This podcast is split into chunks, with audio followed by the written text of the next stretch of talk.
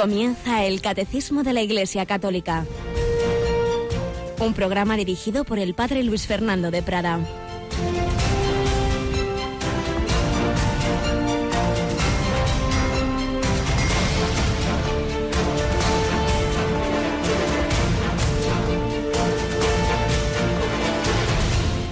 Alabados sean Jesús, María y José. Muy buenos días.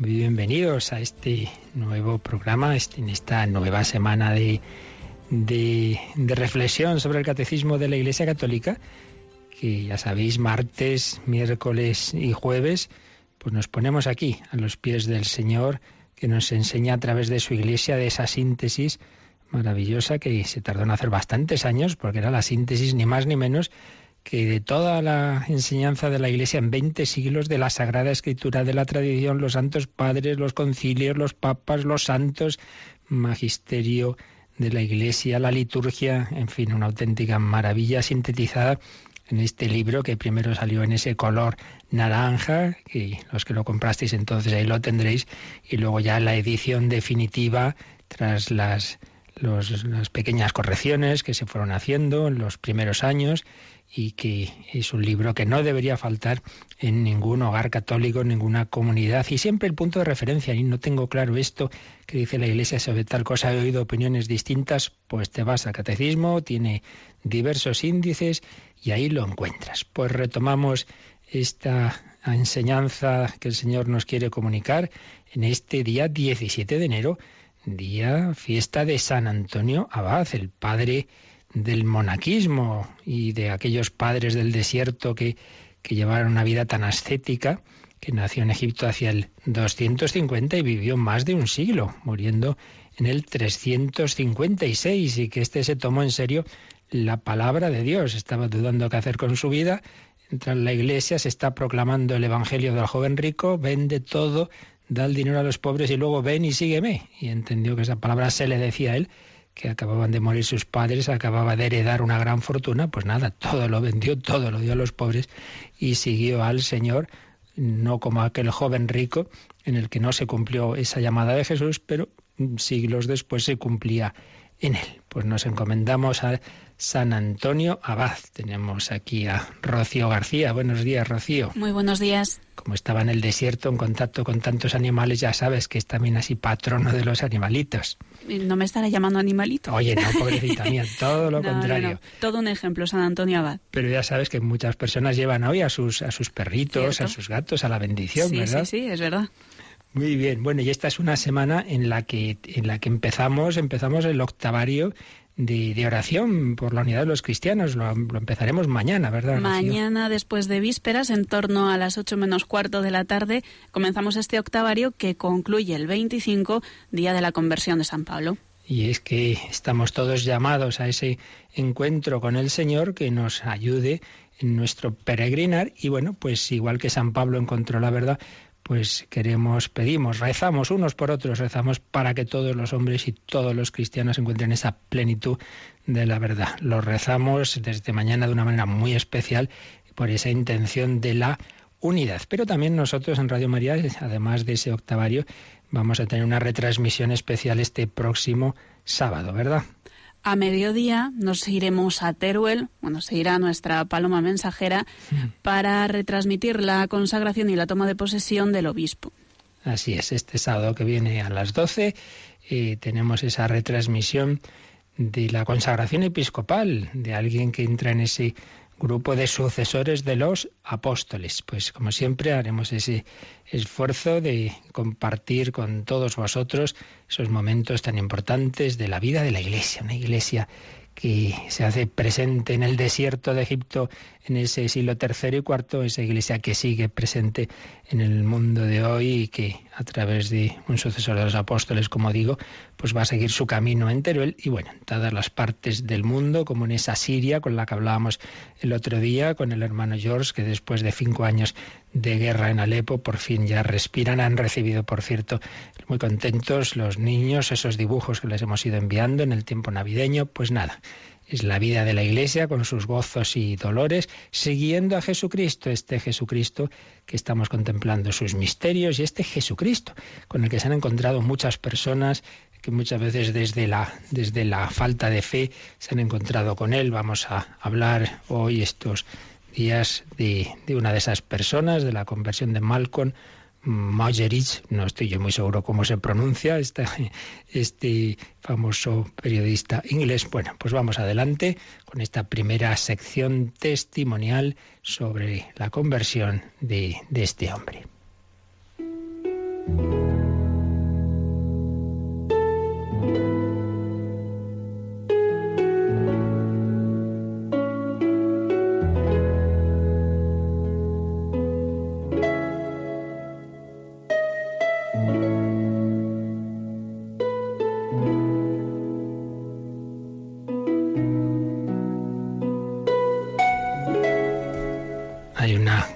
De obras sobre conversos dirigido por el padre Martínez Puche. Uno de ellos es Carlos de Foucault y convertidos del siglo XX. Y uno de esos convertidos del siglo XX, que vamos a seguir el relato que hace en uno de los capítulos de esta obra, es Malcolm Majerich, que ya al final de su proceso, que nos va a resumir este capitulito, el final de su proceso, empezando por el final, decía lo siguiente. La firmeza de la posición católica en contra de la contracepción y del aborto finalmente me decidió. La posición de la Iglesia en este punto es absolutamente correcta. Creo que con el tiempo la gente reconocerá que fue un esfuerzo gallardo para prevenir el desastre moral. La contracepción y el aborto han causado enormes estragos, tanto entre los jóvenes como entre los mayores. Todo lo que de ello se sigue, prácticas sexuales precoces, el libertinaje en las universidades, haciendo del erotismo un fin y no un medio, son la consecuencia de haber violado el orden natural de las cosas. Del mismo modo que las gentes de la Roma clásica consideraban el comer como un fin, lo que les llevaba al vomitorio para seguir comiendo y volver a tiborrarse de golosinas. Así la gente de hoy acaba en una especie de vomitorio sexual. Pues qué curioso, lo que a muchos les separa de la Iglesia, su moral, su moral sexual, su moral sobre el aborto, etcétera, pues a personas como Malcolm Majeris que buscaban la verdad, le, hicieron pensar que esa verdad estaba en la Iglesia. Pero esto era el final de un proceso que vamos a recordar, vamos a sintetizar. Así lo había contado este brillante periodista inglés, pero como decimos, el proceso fue lento, sin espectacularidad, silencioso, fruto de una maduración, no fue lo que a veces llamamos la caída del caballo de San Pablo camino de Damasco. Para empezar, no hay caballo. Estas cosas que se empiezan a contar una y otra vez, como la manzana del Génesis. Busque usted en el libro del Génesis el pecado original y verá que se habla de fruta, no se habla de manzana. Pero bueno, empiezan a repetirse las cosas y también, pues San Pablo se cayó del caballo. Pues no se habla de caballos, probablemente iban a pie. En aquella época era bastante frecuente. Pero bueno, estos pequeños cursos que me ha venido ahora a la mente. Vamos a lo que vamos. Y es como fue el proceso de conversión de este hombre. Él mismo, justamente, decía lo que yo ahora mismo os estaba señalando. No puedo confirmar que haya tenido una experiencia como la de Pablo en el camino de Damasco, como si fuera ayer una persona y hoy otra distinta. No, fue una maduración, una maduración en colaboración personal y con ayuda de una persona que le influyó mucho. ¿Sabéis quién? La Madre Teresa de Calcuta. Se conocieron y como a tantas otras personas le impactó muchísimo, le influyó mucho.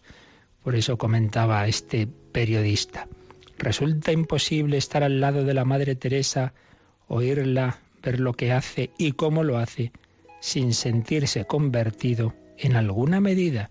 Su sencilla presentación del Evangelio, su alegría al recibir los sacramentos, atraen irresistiblemente a quien tiene ocasión de estar cerca de ella. Ningún libro de los que he leído, ningún discurso, ninguna ceremonia, ninguna relación humana o experiencia trascendental me han acercado tanto a Cristo ni me han hecho tan consciente de lo que la encarnación significa para nosotros.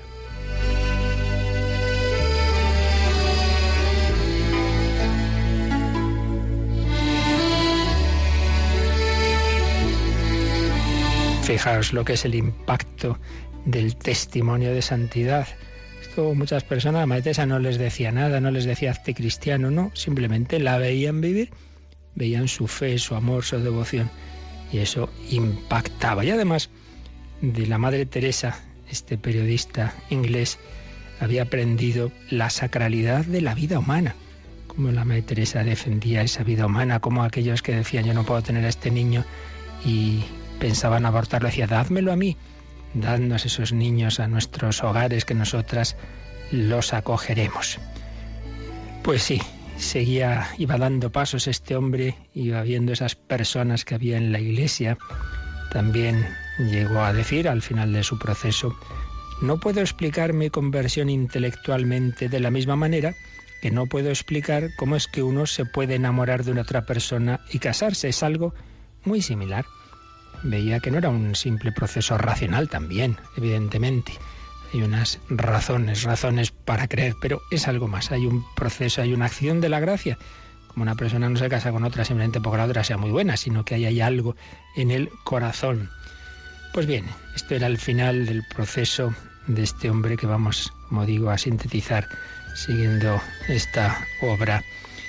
Eh, este Malcolm Majeris había nacido en 1903 estrenó y consumió su vida en el Reino Unido. Elegante pluma de varios famosos periódicos, el Manchester Guardian, el Daily Telegraph, autor de varios libros, reportero de la BBC, incluso rector de la Universidad de Edimburgo durante algún curso.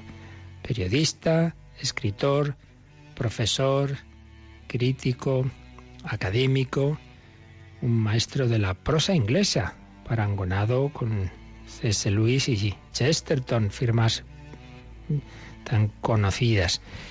Pues bien, este, este hombre tuvo un largo peregrinar en dirección a Roma, un peregrinar que describió en una obra en 1988, cuando ya había traspasado el umbral de la fe católica. Bien, hemos visto un poquito cómo acabó ese peregrinar, la influencia en él de la Madre Teresa, pero dejamos para mañana el dar más detalles de cómo fue ese camino hacia la fe católica, hacia la fe en que Dios ha hecho carne en Jesucristo y que Jesucristo nos transmite su presencia, sus enseñanzas, su doctrina y su vida, nos la transmite en plenitud en la Iglesia Católica.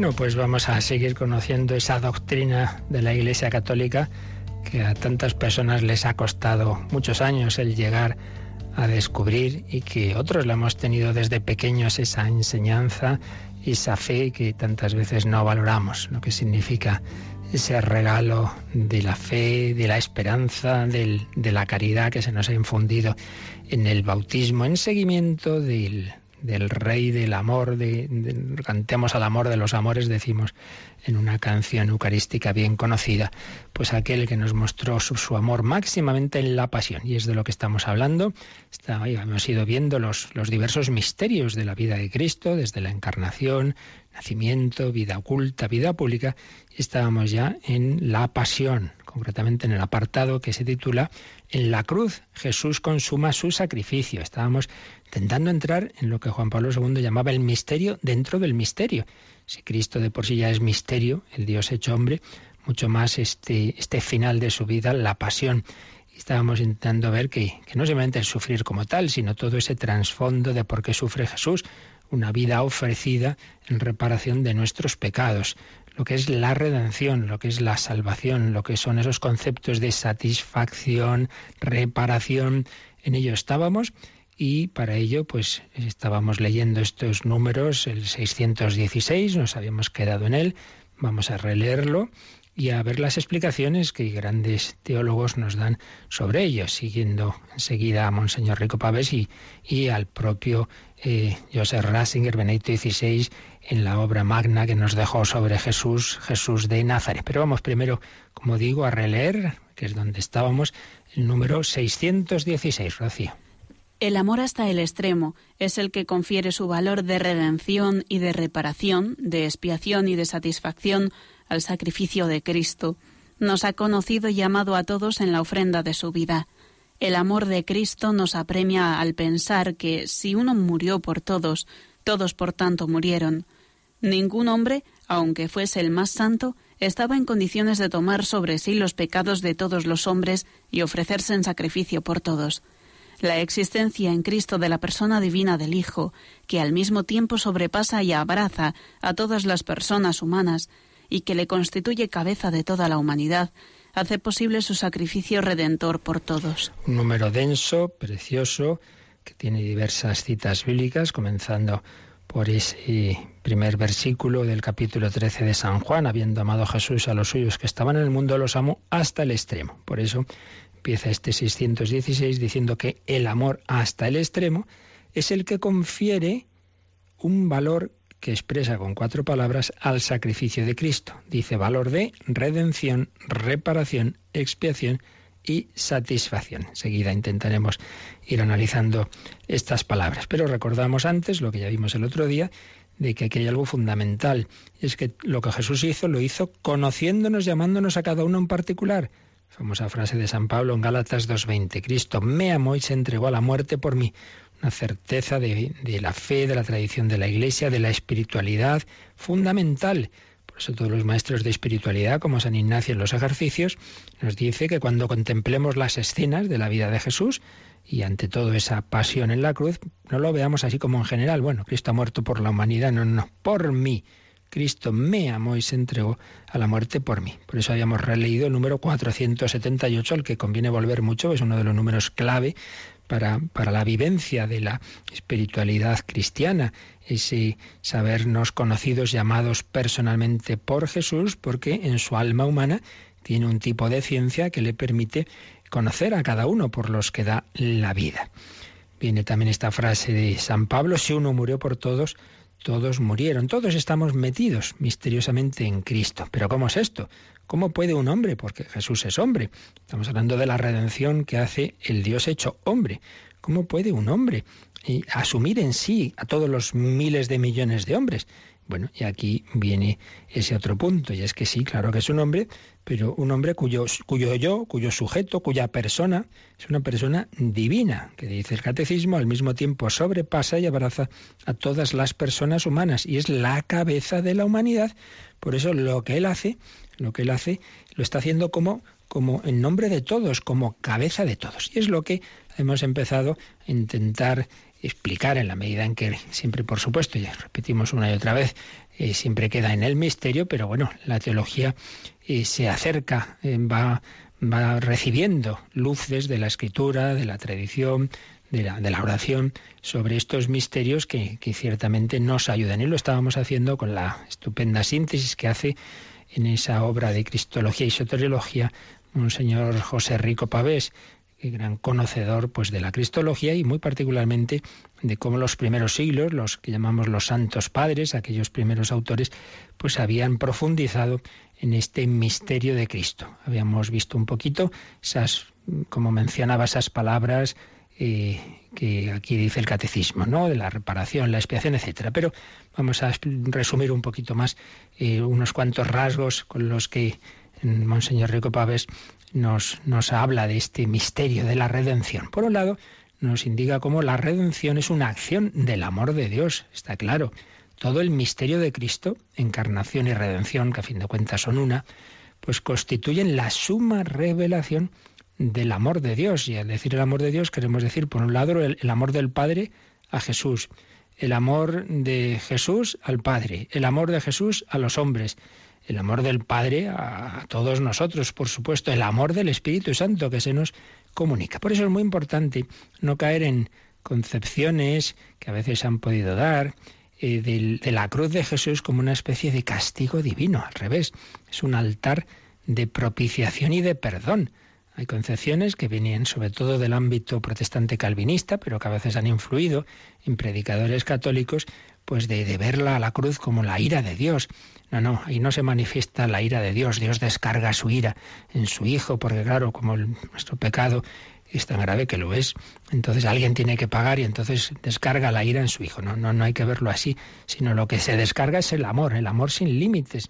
Luego lo veremos en Benedicto XVI, el amor sin límites que perdona y reconcilia consigo al mundo. Y de hecho, fijaos lo que le dice Jesús a Nicodemo, porque tanto amó Dios al mundo que le dio a su único hijo que le dio a su único hijo. Es por amor, porque tanto amó Dios, no por otro tipo de motivos. Por eso siempre tenemos que ver en la cruz la teofanía del amor de Cristo, la manifestación del amor de Cristo y en el amor de Cristo la revelación del amor de Dios, porque quien me ha visto a mí ha visto al Padre. La muerte de Jesucristo la considera San Juan, que es el, el último, el que tiene más perspectiva de ya de años de reflexión con la gracia del Espíritu Santo sobre todo lo ocurrido, pues la ve precisamente como la gloria de Cristo, como su exaltación, como su exaltación.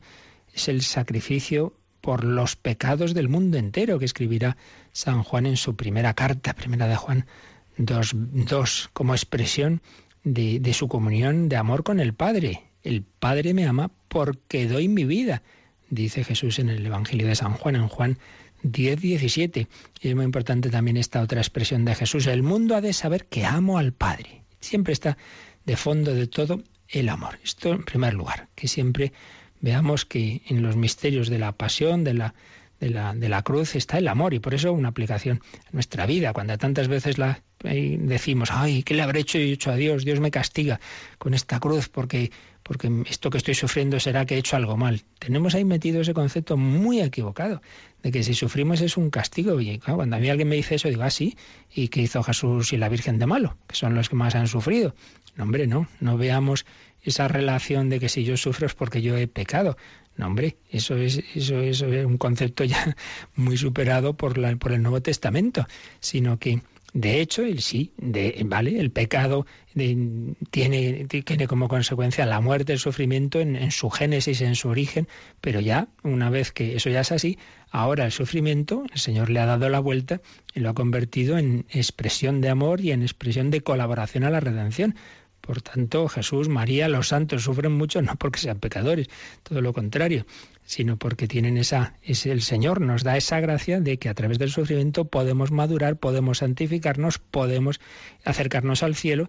Dice San Pablo, los sufrimientos de ahora no tienen comparación con la gloria que se nos manifestará. Es un regalo en realidad, un regalo que no nos hace ninguna gracia ya. Y al propio Jesús le costó cuando llegó la pasión, pero que sabemos que es gracia en realidad. Dice San Pablo, me parece que es en la carta a los filipenses, a vosotros os ha concedido la gracia no solo de creer en Cristo, sino de sufrir por Él es gracia, es regalo. Y la gracia de las gracias es el martirio, que abre directa la puerta del cielo. Bien, manifestación del amor de Dios en la pasión, en la redención. Un segundo aspecto, señala el señor Rico Pavés, es que la redención es rescate y liberación. A ver, ¿qué significa esto de redención?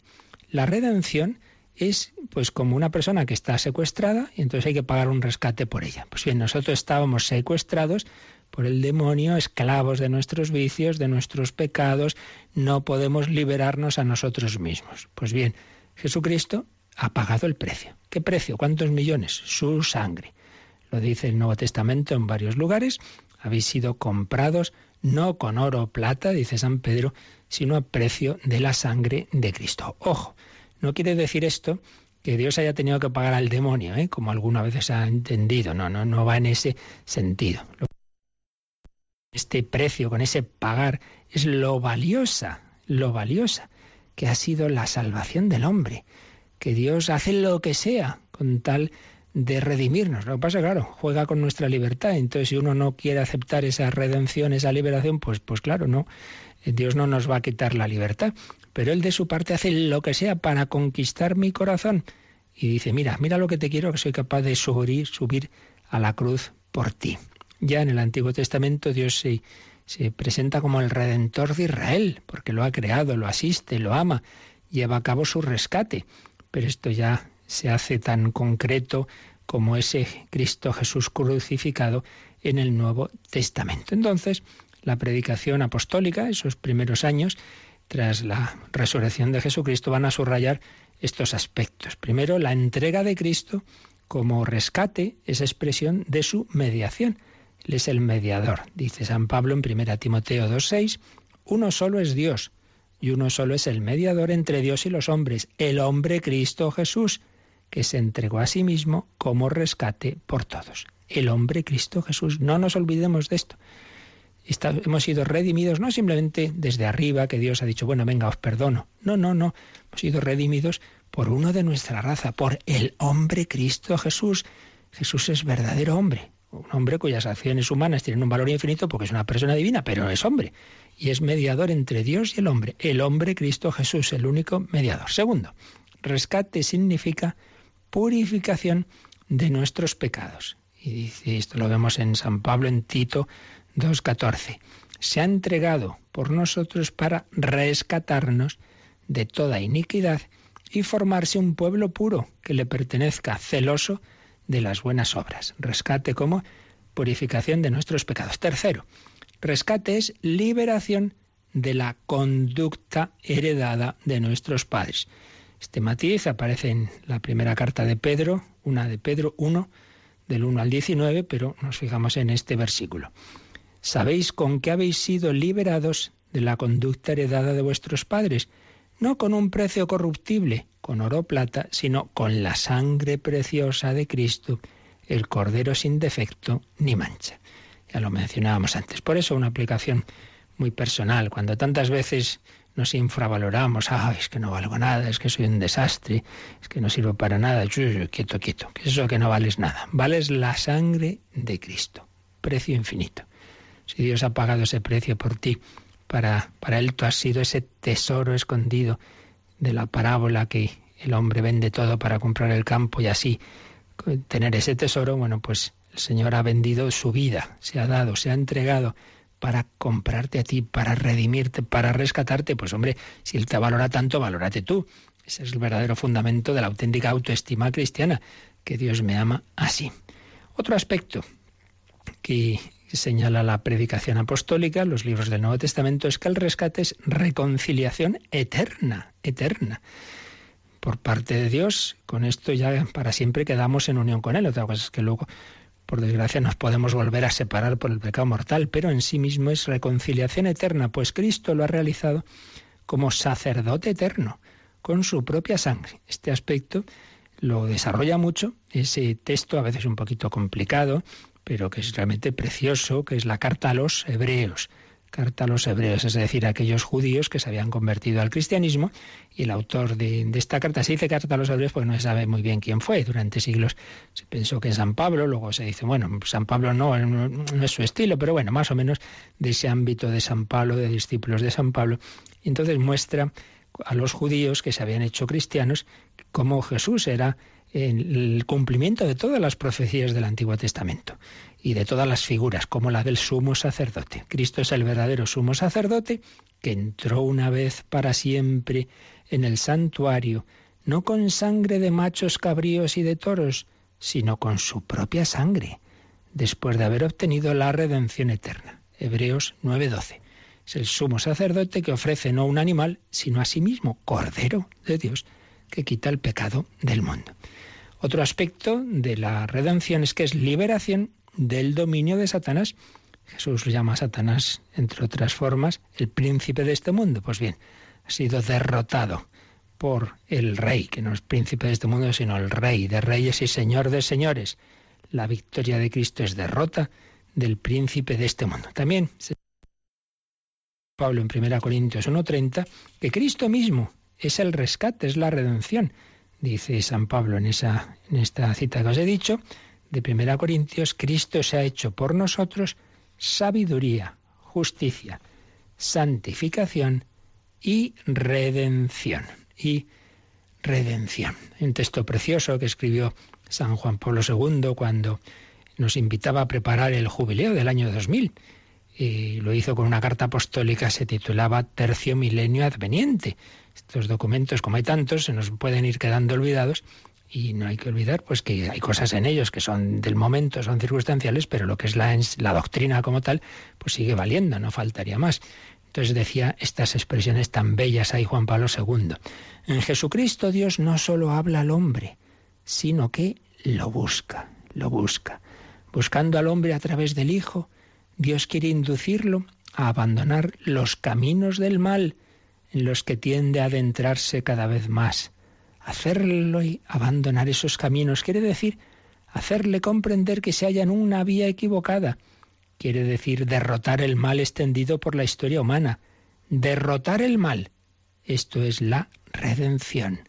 Ella se realiza en el sacrificio de Cristo, gracias al cual el hombre rescata la deuda del pecado y es reconciliado con Dios. El Hijo de Dios se ha hecho hombre para hacer de sí el perfecto sacrificio redentor. La religión de la encarnación es la religión de la redención del mundo por el sacrificio de Cristo, que comprende la victoria sobre el mal, sobre el pecado y sobre la misma muerte.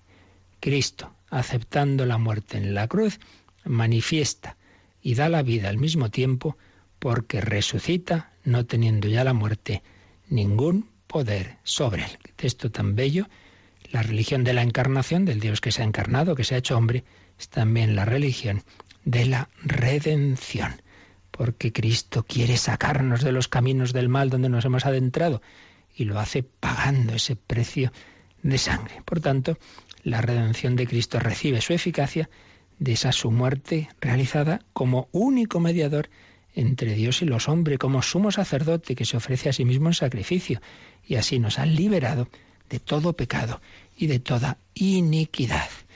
Vamos a pensar un poquito en todo esto, vamos a dar gracias al Señor de este amor tan, tan inmenso, tan grande, este amor que realmente nos supera por todos los lados, que, debería dejarnos anonadados, pues cómo, cómo somos amados de esta manera tan impresionante. Vamos a dar gracias a Jesús porque nadie, nadie nos ama como realmente Él nos ama.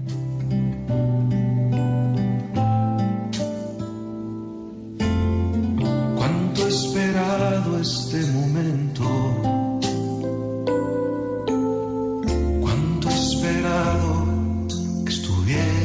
así. Cuánto he que me hablaras. Cuánto he esperado que vinieras a mí. Yo sé bien lo que has vivido. Sé también por qué has llorado. Yo sé bien lo que has sufrido,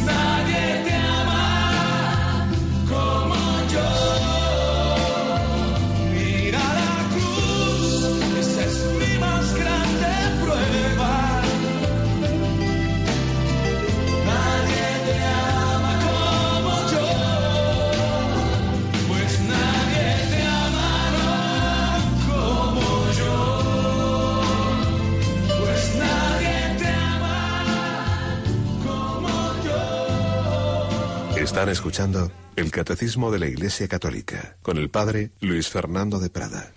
Nadie te ama como yo. Estamos intentando profundizar un poco en este misterio de este amor loco del Dios hecho hombre que nos ha redimido. Estamos siguiendo esta explicación de Monseñor Rico Pavés sobre qué es la redención. Hemos visto la redención manifestación del amor de Dios, la redención rescate y liberación.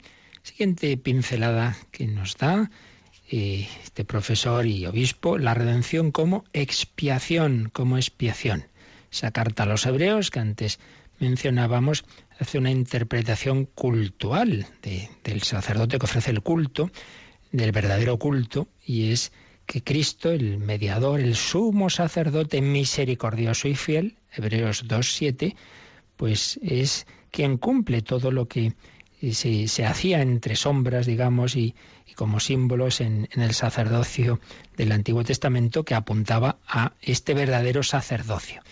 Una superioridad del sacerdocio de Cristo que estriba en estos tres aspectos. Primero, la persona del sacerdote, no es un hombre cualquiera, pecador como los demás, sino que es el sacerdote eterno. Tú eres sacerdote eterno según el rito de Melquisedec, la persona divina del Hijo, pero que se ha hecho hombre y une así a Dios y el hombre, es la que ofrece el sacrificio, es la que ofrece el culto. Persona del sacerdote. Segundo, el lugar. El lugar no es el templo de Jerusalén, sino que es el cielo.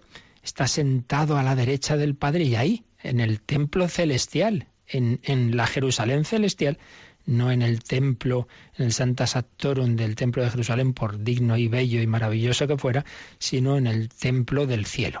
Y tercero, el sacrificio no son animales, sino que es Él mismo que se ofreció a sí mismo una vez para siempre. Lógico, pues, eh, que esa carta a los hebreos pues nos hable de esa superioridad del sacerdocio del, mediador, del sumo sacerdote. Y bajo este prisma, la muerte de Jesús es considerada expiación y propiciación eh, de nuestros pecados. Aparece esto muy presente en San Pablo, por ejemplo, la carta a los romanos 3.24. Expiación, que implica el poder que Cristo tiene para liberar a los hombres de sus pecados y reconciliarlos con Dios. Dice un teólogo, González de Cardenal, que fue premio Ratzinger de Teología, decir, decir que Cristo espía por nosotros significa que Él nos da su vida de hijo como potencia destructora del pecado, recreadora de nuestra relación con Dios y generadora de una existencia filial participada de la suya. Es decir,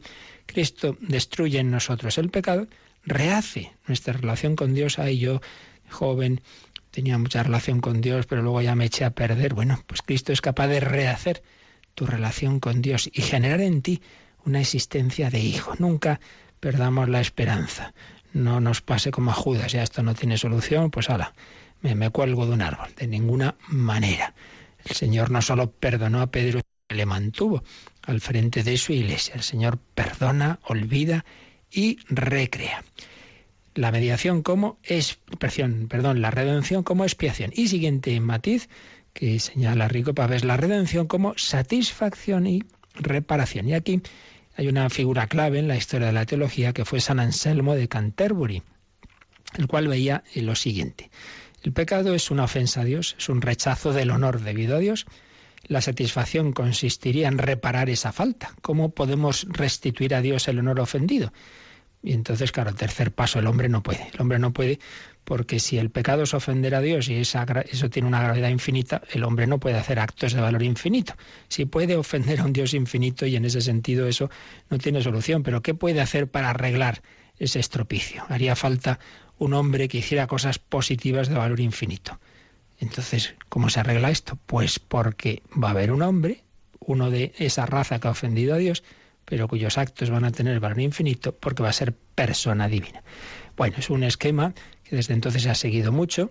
Dios se hizo hombre para que un hombre eh, fuera a la vez Dios y entonces lo positivo tuviera ese valor de reparación de los pecados de toda la humanidad.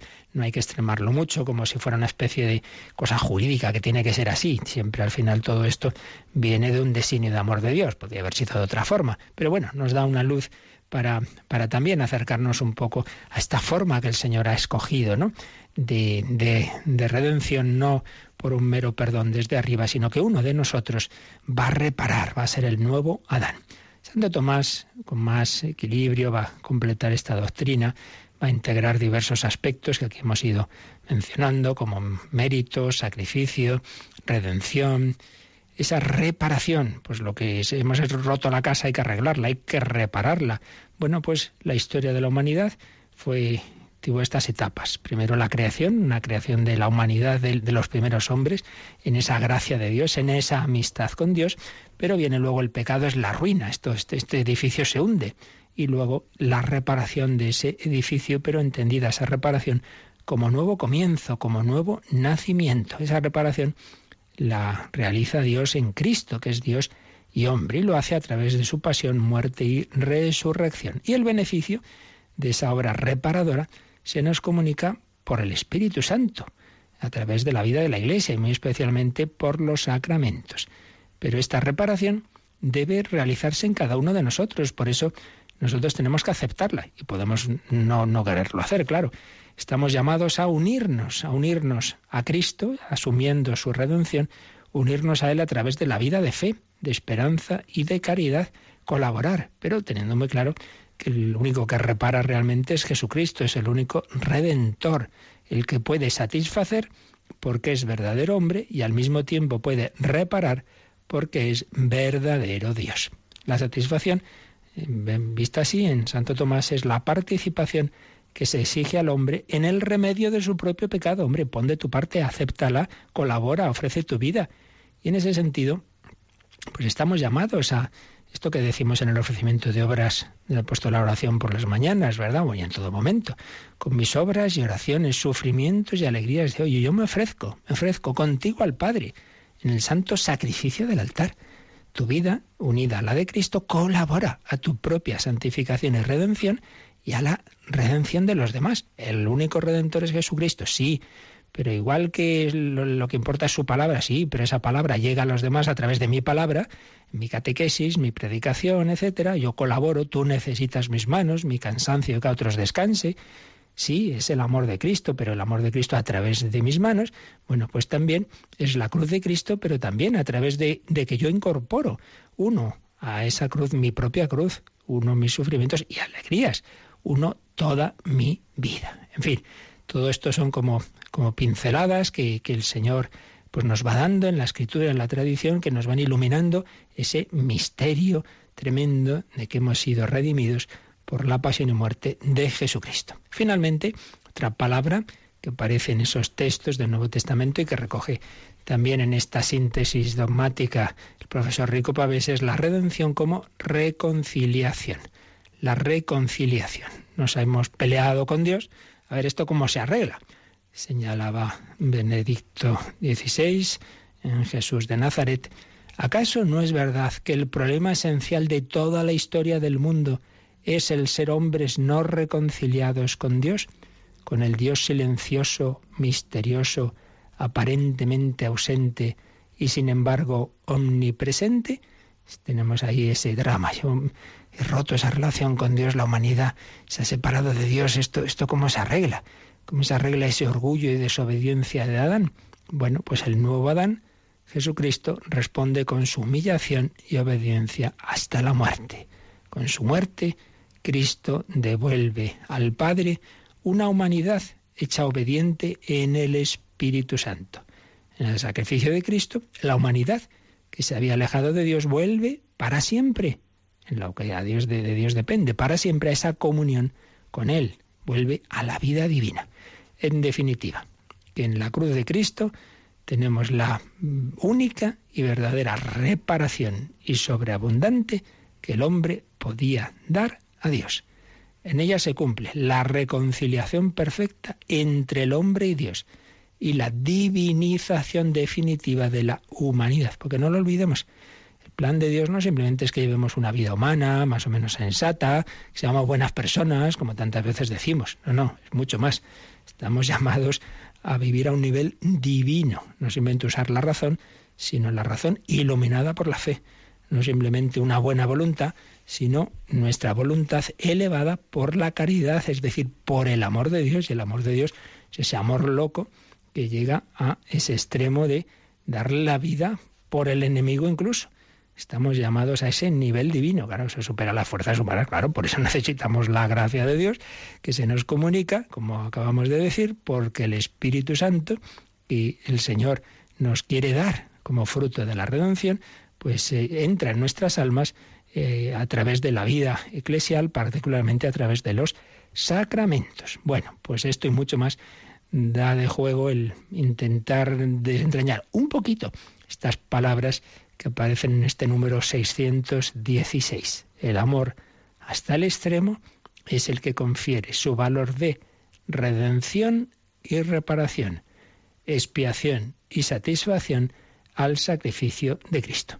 Tema teológicamente complicado, no nos volvamos locos, hemos dicho muchas cosas, las hemos entendido más o menos, porque nos superan, nos superan. Pero nos quedamos con lo esencial, y es que hemos sido salvados, redimidos, rescatados por ese amor loco de un Dios que se ha hecho nuestro hermano y que ha ofrecido el sacrificio no de un corderito, sino de sí mismo, como lo presentó Juan Bautista. Este es el Cordero de Dios que quita el pecado del mundo, que quita mi pecado, que lo quiere quitar. Sí, tengo que dejar, tengo que colaborar, entra mi libertad, pero ante todo mi libertad, el primer paso es confiar en que el Señor es capaz, dejarme lavar por Él, confiar en que Él es capaz de perdonarme del todo, dejarme lavar, acordaos de San Pedro en la última cena cuando Jesús se pone a lavar los pies, no, no, tú a mí no, de ninguna manera.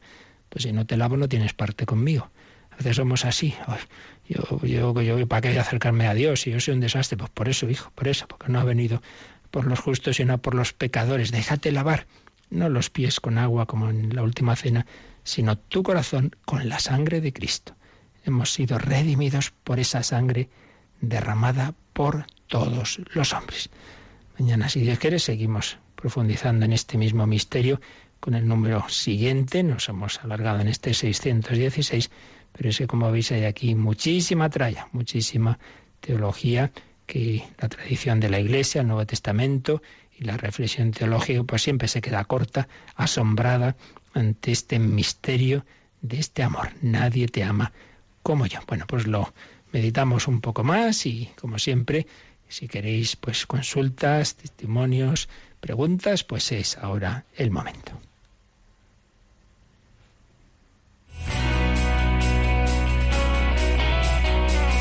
Participa en el programa con tus preguntas y dudas. Llama al 91 153 8550. También puedes hacerlo escribiendo al mail catecismo arroba radiomaria.es. Catecismo arroba radiomaria.es.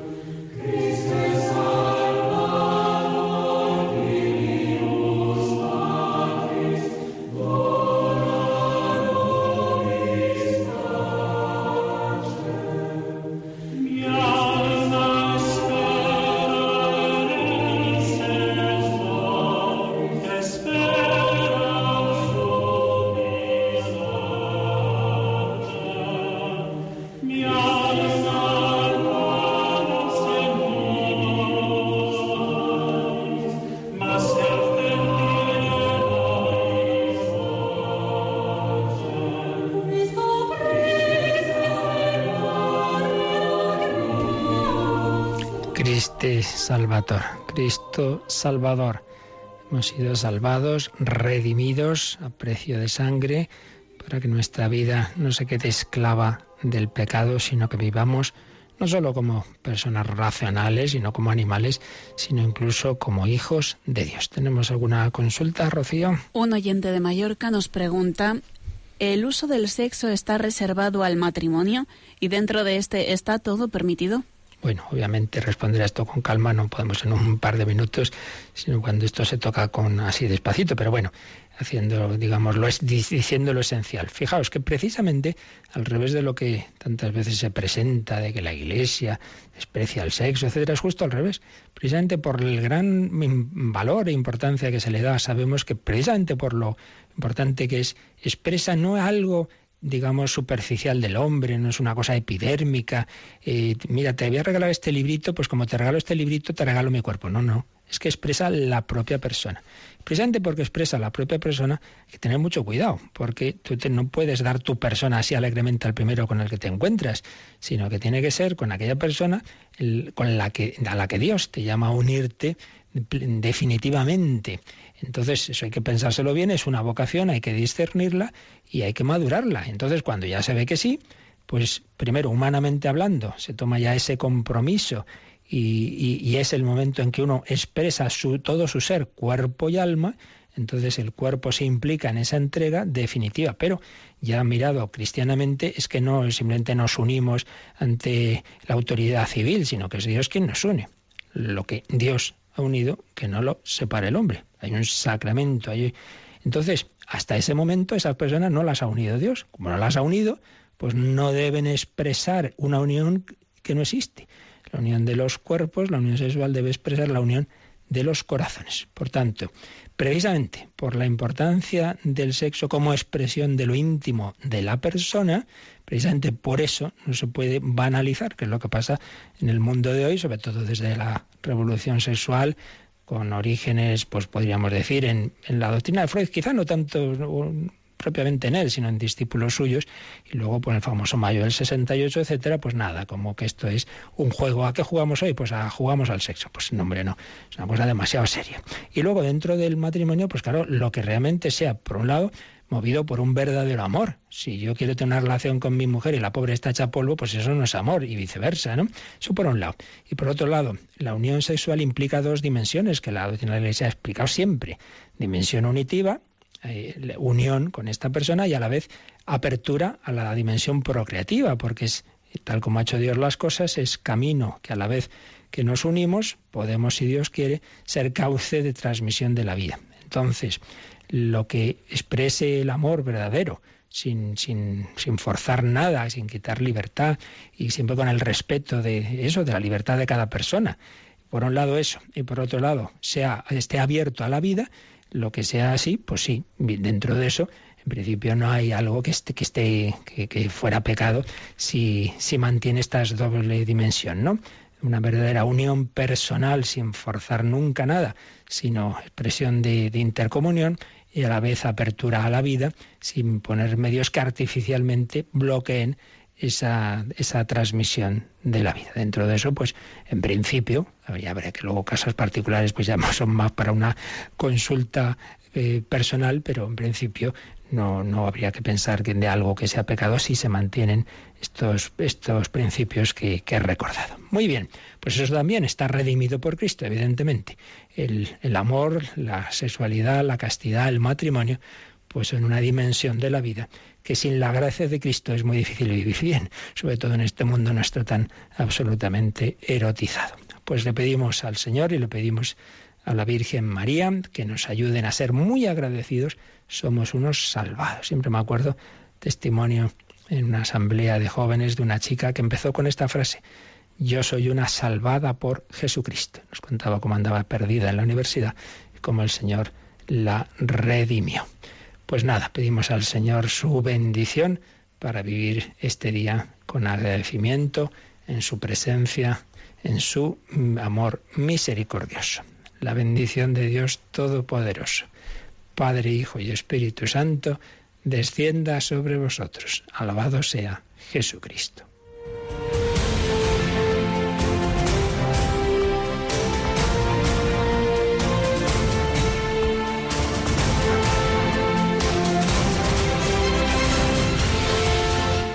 Han escuchado en Radio María el Catecismo de la Iglesia Católica un programa dirigido por el Padre Luis Fernando de Prada.